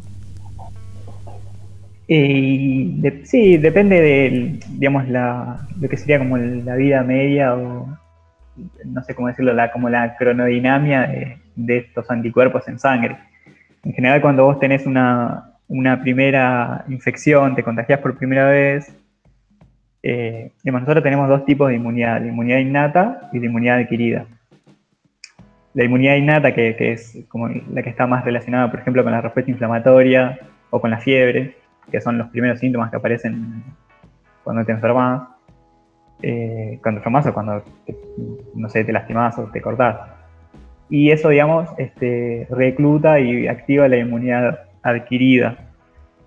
Dentro de esa están los linfocitos T y los linfocitos B que producen las inmunoglobulinas. En una primera infección la que más producen es la, inmunoglo- la inmunoglobulina M, que aún, digamos, tiene un pico, y después en una segunda infección el pico es de la inmunoglobulina G, este, que aumenta, digamos, la que se mantiene como basal en sangre. Este, digamos, así que este, la verdad que no estaba al tanto de lo que me dijiste, pero puede ser que, que los caballos, este, ese pico de IgG sea más eh, rápido y más este, constante en las primeras etapas del, contagio, digamos, y por eso sirva y sea más útil. Con esto de la inmunización, eh, hoy leíamos, comentamos también la noticia de que nuevos estudios que ya eh, allá por abril, eh, ya algunos estudios en China decían que eh, era muy corto el periodo de inmunización de los pacientes que habían tenido coronavirus. Y como que nuevos estudios vuelven a validar eso y que no sería más de 60 días. Eh, esto, me- no sé, me imagino que va también la misma relación con los estudios de los grupos sanguíneos, ¿no? Es como demasiado prematuro dar una seguridad de- del periodo de inmunidad que genera o no genera los anticuerpos de coronavirus. Sí, es sí. O sea, sí, y aparte lo mismo con el tema de los grupos sanguíneos. O sea, no hay antecedente de, de enfermedades que, que sean de tan poca inmunidad. Este, tampoco hay explicación de por qué sería así, por qué sería diferente. Este, vuelvo a lo mismo, capaz que sí, capaz que son solo 60 días, pero eh, es algo que por ahí lleva más tiempo de, de estudio. Este, hay que ver también cómo lo determinan, qué miden, la sensibilidad de lo, de lo que estén midiendo. No tenía ese dato de que no hay antecedentes que haya enfermedades que tengan tan poca eh, inmunización. No, siempre se compara con la gripe, que hay una vacuna por año. Claro, bueno, sí. pero, pero eso no, sé si se debe a que va variando. Claro, pero no sé si los coronavirus se comportan de la misma manera. Mm. Claro, eso tiene que ver con que hay este, distintas cepas, Claro. Pero digamos, siempre y cuando se mantenga el antígeno del virus, digamos, mientras no haya una mutación ahí, en teoría este, por ahí el tema de, de la gripe en realidad que se vacunan todos los años los, los que tienen factor de riesgo. Claro. En general alguien que no está inmunocomprometido, o sea, yo no me acuerdo la última vez que tuve gripe, por ejemplo. Sí resfriado, ¿no? Pero claro. Y el periodo de inmunidad que genera alguien que atravesó la enfermedad eh, incide en el desarrollo de la vacuna o en la efectividad que puedan tener la factura de vacuna o son dos cosas que van en paralelo y no tienen que ver. no- no entendí. que si el periodo, si se llega a comprobar, digamos, los 60 días o lo que dure o si es para siempre, eso incide en el desarrollo de la vacuna. Eh, teniendo en cuenta si la vacuna se hace a partir de, un virus disminuido o los anticuerpos de, los que transcurrieron la enfermedad. La vacuna se hace, o sea, eso, a partir del, virus este, atenuado, digamos. Eh, la, o sea, la investigación para desarrollar la vacuna está y va a seguir. Eh, probablemente sea lo más cercano a, a la prevención sea la vacuna. Después se verá, o sea, en caso de salir una vacuna también va van a salir este, protocolos, digamos, este, capaz que nos tenemos que vacunar una vez al año los próximos tres años. Eh, eso es algo que, sí lleva mucho estudio también.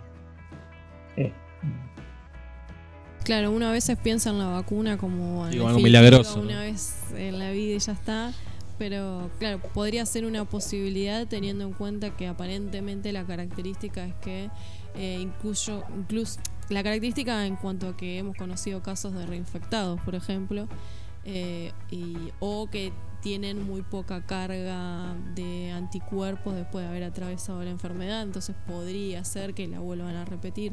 Entonces, ante ese panorama, quizás, como bueno, bien nos explica Lautaro, eh, se pueda establecer probablemente como protocolo que nos tengamos que vacunar más de una vez contra el COVID-19. Bueno, claro. Eh, pero la vacuna sigue siendo la única solución. Pasa que una vez, yo la verdad tengo la idea esta, la vacuna es una sola vez y ya está, te vacunaste. No me imagino que puede ser una vacuna muchas veces. Y como con que conoces del campo, digamos, eh, ¿crees posible que la vacuna esté en septiembre como anuncian los ingleses o para diciembre como anuncian los norteamericanos? ¿O se va a necesitar mayor tiempo para contar con la vacuna? Ojalá, esté para, para mañana por mí, pero eh, sí, puede ser, este, puede ser, este, porque lo que es la secuencia del virus hace ya bastante que está secuenciado, este, que es como el primer paso fundamental, digamos. Eh, y a partir de ahí, este, una vez que se, se purifica y se amplifica el antígeno del virus, este es este, medio prueba y error, usando animales. Este, y eso es algo como muy. Realmente es muy rápido. Eso sí que por ahí digamos, capaz que de acá a unas semanas está ahí este, la, noticia de que, de que ya está muy avanzada la, vacuna. Bueno, hoy eh, hablábamos que en Brasil se empieza a probar la vacuna británica. O sea, ya está en la etapa de probarse en humanos, hacer la prueba en humanos.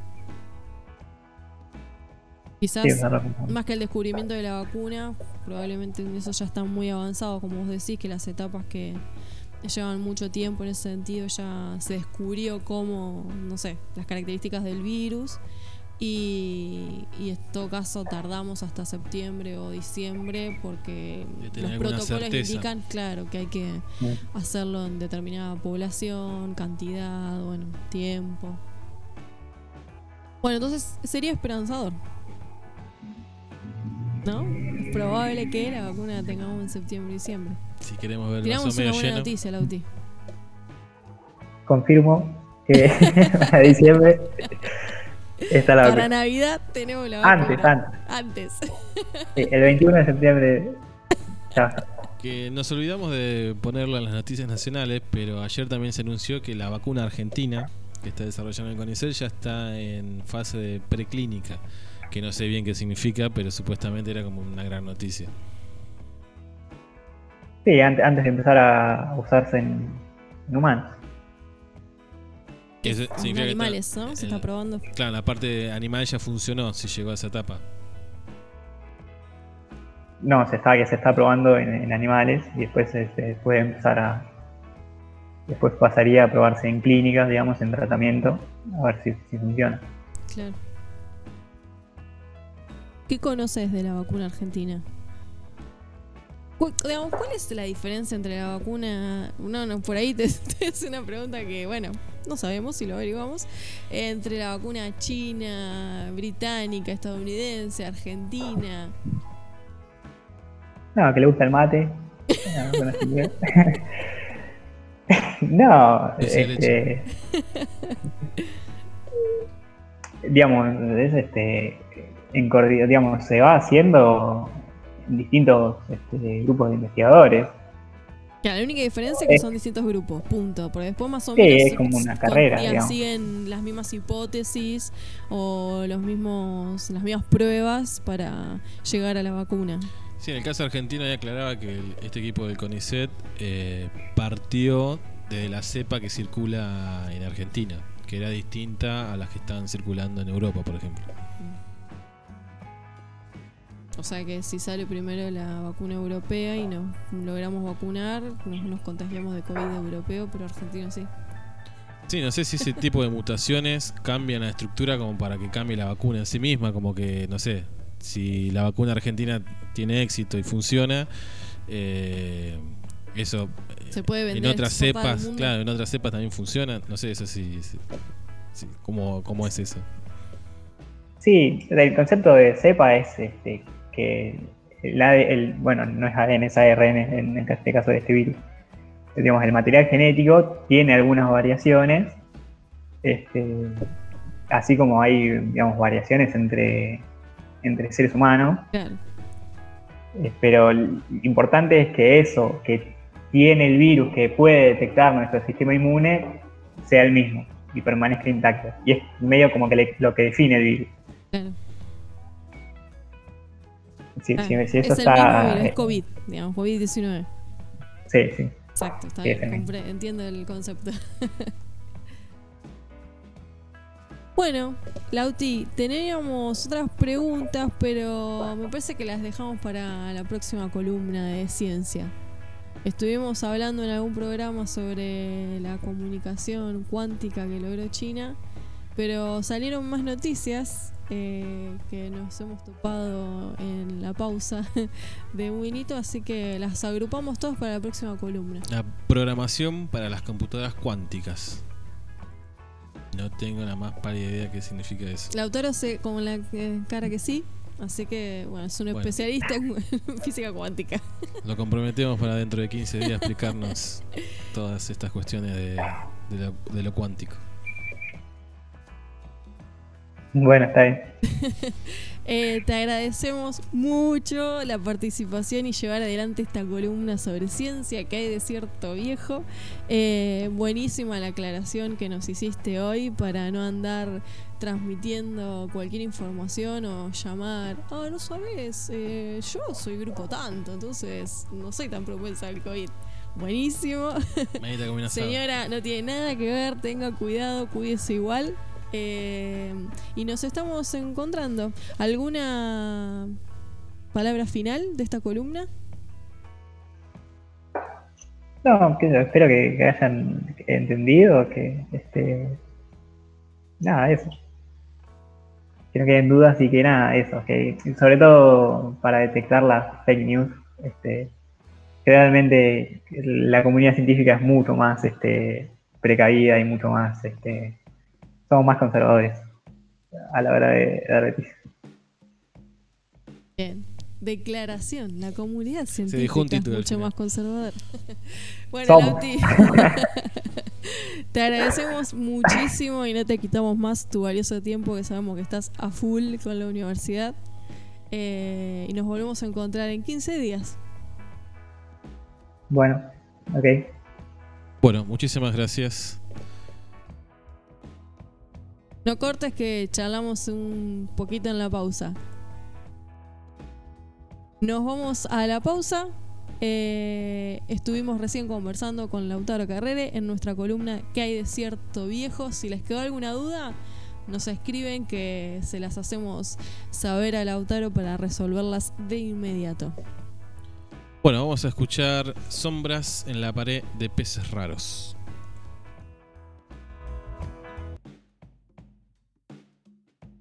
Bueno, después de haber estado charlando con Lautaro Carrere en su columna sobre ciencia que hay de cierto viejo y que por suerte nos pudo aclarar que no le hagan caso a las noticias que establecen algún tipo de asociación entre los tipos de sangre y el COVID-19 porque son estudios muy recientes que están en fase de investigación y que no tienen ninguna certeza hasta el momento. Así que hay que seguir estando en casa con todas las medidas de higiene que tanto se han recomendado, que tanto hemos dicho también.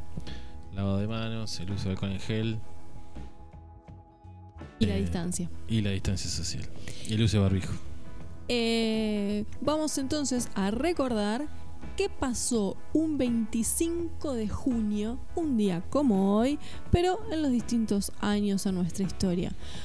Uno de los hechos eh, importantes, un 25 de junio, pero de 1903, fue el nacimiento de un excelentísimo escritor, George Orwell, que escribió, por ejemplo, La rebelión en la granja y 1984. Que dio origen al reality show Gran Hermano. Exactamente, exactamente. que Eh, con lo que sucede en China, con el tema de las apps que controlan geográficamente o geolocalizan, geolocalización utilizan, eh, se, tra- se traspoló, digamos, ese gran hermano a la vida social, ¿no? Bueno, la novela transcurre de esa manera. Exacto. En 1961 nació Ricky Gervais, un cómico británico creador de la serie The Office. Desconozco al cómico y a la serie. Tendríamos que volver a llamarlo a- al columnista. S-O-S eh, Profeliera. En 1962 nació Ricardo Iorio, emblemático, cantante, músico argentino, ex líder de la banda Alma Fuerte. B8, Hermética, Bueno, sí, uno de los padres del heavy metal nacional. Exactamente.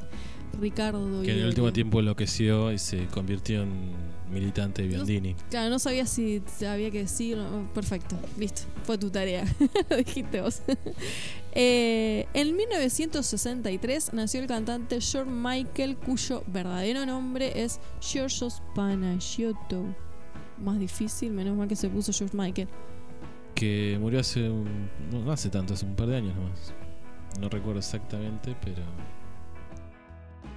A mí me interesa más recordar que un 25 de junio falleció Michael Foucault, ¿eh? el filósofo francés que lo hemos mencionado bastante, sobre todo en los inicios de la pandemia, porque cuando hablábamos, por ejemplo, eh, de Paul Preciado, Paul Preciado que ha sido discíp- discípula de... 2016 Foucault. murió George Michael. Gracias Hace cuatro años. Eh, y Foucault que se murió por otra pandemia. De hecho, lo hemos aquí catalogado de esta manera. eh, la pandemia de HIV, del SIDA, eh, bueno, ha sido eh, fallecido por esas causas que ha dejado en la filosofía y en la sociología, en, digamos, yo diría que en todas las ciencias del campo de las humanidades, un legado enorme. Una de las cosas que leía sobre Foucault es que hace pocos años eh, se planteó que fue, eh, a partir de una investigación, uno de los, eh, el, el filósofo más citado en todos los papers, investigaciones o escritos del área de las ciencias humanas. Sí, si hiciéramos un ranking del siglo XX de los filósofos más importantes, estaría en el podio. ¿no? Foucault, Sartre y Heidegger creo que serían los tres más importantes. Y él que se definía como nietzscheano, Sí, que- ávido lector. de hecho hizo toda una va- revalorización de la, la doctrina de Nietzsche, de la filosofía de Nietzsche, que había quedado bastante manchada eh, por error, porque nunca quiso decir lo que dijeron los nazis que dijo Nietzsche, y él hizo toda una revalorización de, de- y lo- también lo que dio eh, origen al existencialismo y al posmodernismo en el siglo XX, justamente. Recordamos entonces el fallecimiento, la pérdida, la verdad, ¿no? Un gran como Foucault. Eh, en 1986 eh, hubo 8 muertos y 35 heridos en un atentado contra el tren turista que hacía recorrido entre Cusco y Machu Picchu en Perú. Desconocí absolutamente este hecho. Sí, fue un ataque de Sendero Luminoso, uno de los grupos guerrilleros de Perú, que se reconocen como marxistas o como, digamos, emparentados con lo que sean las FARC en Colombia. Bien. En 1997 falleció Jacques Cousteau, el oceanógrafo francés. De chico algún documental hemos visto. Exacto. Exactamente. Eh, acá también vamos. Va, yo necesito la ayuda del profe Liera. En el 2009 falleció Farrah Fawcett, actriz estadounidense. No sé qué película habrá realizado. Falleció Michael Jackson, el rey del pop. Y otras cosas. Bueno, no vamos a recordar como No, obviamente. De hecho, fue acusado eh, de abuso a menores de edad. Sí, de pedofilia. De pedofilia, exactamente. Hay un documental en Netflix que es muy fue muy comentado, yo no lo vi, eh, pero que, dice que es muy recomendable sobre justamente esta parte más oscura de- del ídolo del pop. Eh, ahora que tenemos un Que montón te de fallecimientos ¿cómo se el llama? 25 de junio. Miren todas las que siguen. En el 2015, Alejandro Romay, el productor, empresario de televisión y teatro argentino. El padre de Diego Maradona en el 2015 también falleció un 25 de junio. Y la Coca Sarli en el 2019. Emblema del cine erótico argentino. También le hemos perdido un 25 de junio. Y también tenemos 25 de junio, día D. Día de la gente de mar. La gente que trabaja en el mar. Como un reconocimiento a esa gente que trabaja en el mar. Me he tomado el trabajo de buscar qué quería decir Día de la gente de mar. Después es el, se celebra el Día Mundial Antitaurino. Que lo primero que pensé fue, No, ¿qué digo, me- pasa con los de Tauro? Me hace pensar cuando dijiste gente de mar, eh, a Aquaman o los Atlantis. Nah, me muero. Alfonsín de Torne había pensado yo, la gente que se no, yo me mar. imagino gente con branquias. Qué increíble, ¿no? Cuando uno lee y supone, saca conjeturas de qué será, es mortal. Yo pensé que era la gente que se suicidaba en el mar. No, es la gente que trabaja en el mar. Más Eh, trágico tú, te llevo la cabeza. Y cuando leí eh, que se celebra el Día Mundial Antitaurino, me sentí absolutamente identificada porque asocié inmediatamente taurino con el signo Tauro. Y yo dije, ¿qué? ¿Hay gente que odia a los que somos de Tauro? Porque tenemos un carácter terrible. Bueno, no. Me equivoqué también en mi supuesto. Poco yoico. Eh, poquito.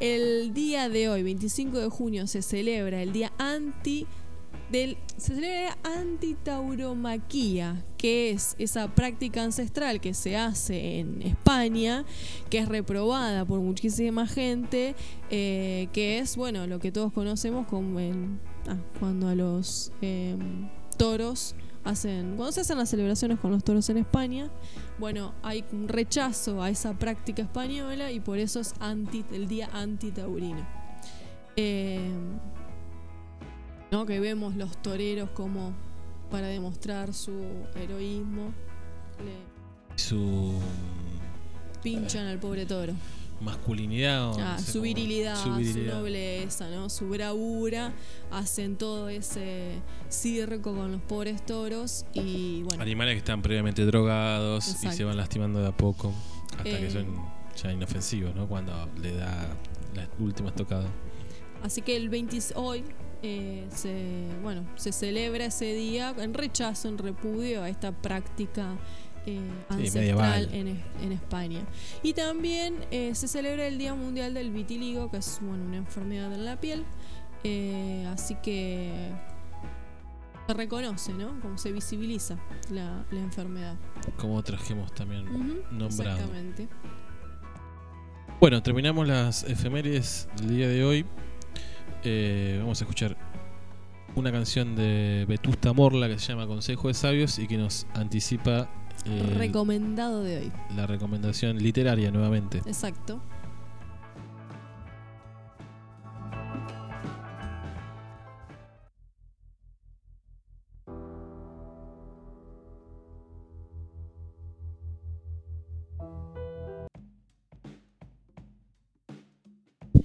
Escuchábamos una hermosa canción de Vestusta Morla, Consejo de Sabios, que me hizo recordar, no sé qué asociación hice, pero me hizo recordar que ayer se conmemoró un año más del fallecimiento de Rodrigo Bueno.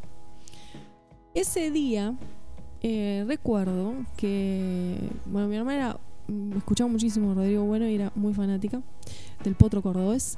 Y ese día mi padre nos despertó para avisarnos que había tenido un accidente, que había fallecido Rodrigo Bueno. Obviamente estuvo la televisión prendida todo el día y eh, nos anoticiábamos de los sucesos que habían eh, llevado al fallecimiento de este cantante cordobés. Que estaba en, en el pico de popularidad, ¿no? Y tenía 27 años, así que se sumó al, club de los 27. Sí. Que bueno, hay una película en Netflix argentina muy, muy, muy bizarra. eh, que si la quieren ver, se llama Club de los 27. eh, es probable de que se rían un rato. Em, ¿Cuál es el recomendado de hoy? ¿Y por qué escuchábamos Betuta Morla? Porque eh, escuchando radio, eh, después de haber conocido esta hermosa canción, Consejo de Sabios de Vetusta Morla, le hacen una entrevista a Elvira Sastre. Elvira Sastre es una escritora española muy joven. Nació en 1992. Que no tiene nombre de joven. No. Eh, bueno, quizás, la verdad desconozco, ¿eh? quizás en España es un nombre muy común, usado y, y no representa para los españoles un nombre antiguo. Eh, nació en el 92 eh, y tiene ya reconocimiento en el mundo literario, eh, si bien en su carrera eh, en el campo de la literatura se ha dedicado a escribir poemas y también en paralelo, además de escribir sus poemas, se ha dedicado a traducir eh, y acá es donde entra en juego su asociación con Vetusta Morla porque ella cuenta que eh, no solo ha tradujo canciones de Vetusta Morla a otros idiomas, sino que ha colaborado en la escritura de las letras de Vetusta Morla, de alguna de ellas. De hecho, Vetusta Morla junto con Elvira Sastre hicieron una canción en homenaje a los trabajadores de la salud en España en este contexto de pandemia. Eso es un dato súper actual y casi de color. Eh, pero bueno, les recomiendo la lectura de la novela Días sin ti. Es una novela que Elvira Sastre eh, lanzó, eh, publicó el año pasado, es muy reciente, del 2019, y por la que Elvira Sastre eh, recibió el premio Biblioteca Breve, un premio eh, español. Tiene muchos escritos Elvira Sastre. De hecho, hoy, por ejemplo, recordaba un poemario que hace, mm, que escribe Elvira Sastre que se llama La soledad de un cuerpo acostumbrado a la herida. Un poemario breve, bellísimo. La verdad que, a ver si lo digo bien, tiene una pluma como suave pero intensa. Y esa característica en la escritura de Elvira Sastre la vuelca en su primera novela, Días sin ti, eh, que guarda esa esencia, ¿no?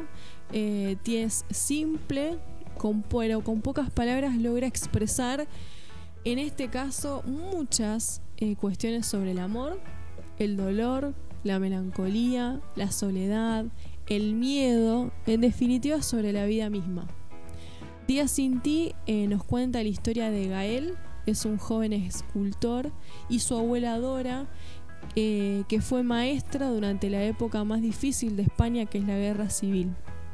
Entonces vamos a ir conociendo a medida que, leemos eh, Días sin ti dos historias, dos historias de amor, eh, de amores truncos, tanto la historia de Dora, su abuela, durante la guerra civil, eh, como la historia de amor de Gael, truncos por diferentes motivos y al mismo tiempo dos historias que se van nutriendo porque a medida que a Gael le van sucediendo situaciones en el amor eh, va recordando eh, los recuerdos justamente que su abuela le contaba sobre su amor y los aprendizajes que esos relatos de su abuela le han dejado para poder afrontar eh, su situación amorosa.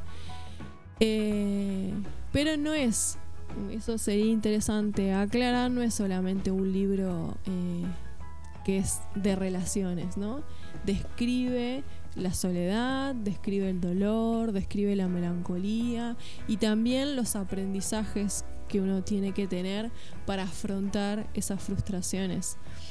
Algo muy interesante es que eh, en lo particular me da la impresión que Días sin ti también muestra una visión del amor bastante feminista, aunque su protagonista es varón, eh, porque eh, Gael aprende que cuando otra persona ya no quiere quedarse en ese lugar, no puede quedarse en ese lugar o no puede estar eh, con él, no es la cuestión agobiarlo, retenerla, sino justamente darle alas para dejarla ir y aprender que hay que afrontar ese dolor, hay que madurar, hay que identificarlo eh, y hay que bancársela, digamos, ¿no? Eh, cada, cada capítulo de la novela Días sin ti representa un día distinto en ese camino que recorre Gael del desamor. Eh, y es muy interesante. Y es interesante, por ejemplo, que el día cero no tiene título más que día cero. ¿Por qué? Porque da la impresión de que no le puede poner palabras todavía a él a esto que le estaba pasando en relación a su pareja. Y me gustaría leerles justamente su día cero. Y con esto cerramos el programa. ¿Qué te parece? Bueno, estaba mm, leyendo un poquito de la biografía de la autora que nombras. 28 años, es extremadamente joven. Sí, sí. Eh, ganó dos premios ya. En 2018 La sombra del ciprés y en 2019 el premio Biblioteca Breve por, la novela que, que, estás citando. Eh, como es una autora joven, eh, bueno, creo, supongo que todos los autores, ¿no? Pero bueno, eh, Elvira Sastre tiene un manejo bastante importante de las redes sociales. De hecho, eh, cuando era muy joven, mucho más chica, tenía un blog de adolescentes que lo sigue manteniendo. Pero si están interesados, pueden seguirla en Instagram, tiene Facebook, tiene canal de Telegram, donde uno se puede actualizar de sus publicaciones. Eh, es muy amena ella también, ¿no? su personalidad. Día cero de Días sin ti. En el mundo hay un hueco para cada persona. Cuando dos personas se enamoran, se vuelven una. El lugar que ocupan pasa a ser solo uno y en él cabe el universo. Por el contrario, cuando alguien falta, su espacio se vuelve un agujero inmenso y aterrador para quien lo contempla. Lo llaman ausencia. A veces son ausencias elegidas y otras veces involuntarias. Pero nada da más miedo que ese vacío.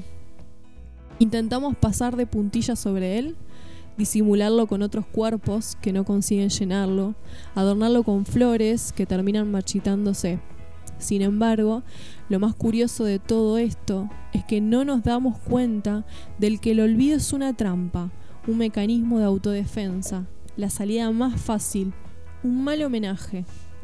No debemos forzar el olvido de quien una vez nos cedió su sitio, sino aprender a volver a ese lugar sin angustia e intentar regresar ilesos. Volver, si acaso, con una pizca de tristeza que celebre aquella felicidad tan lejana. Aprender esto y ponerlo en práctica requiere tiempo, distancia y ganas. Yo solo sé que donde estaba ella, yo ya no cabía, por más que aferrara su mano a intentar esconderme entre su cabello. No había hueco para mí, y salir de aquel lugar fue una lucha contra mi propio cuerpo que finalmente me dio más fuerza de la que me había arrebatado. Hoy he vuelto al mismo sitio de siempre por primera vez, pero nada es igual. Bellísimo, se los recomiendo Elvira Sastre, en serio. Además es súper amena la lectura de la novela. Se la van a devorar. Bueno, muchísimas gracias por la recomendación. Y nos estamos despidiendo ya hasta el día lunes y que tendremos más precisiones de la nueva cuarentena que en principio arrancaría el primero de julio. Nos reencontramos el lunes.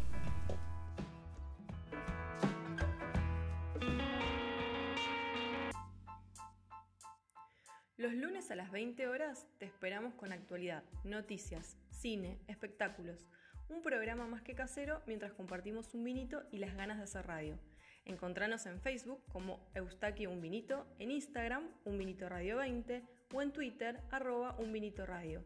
Contale a amigues, novies, amantes, a familiares amades y odiades. Un vinito, el maridaje perfecto para empezar la semana.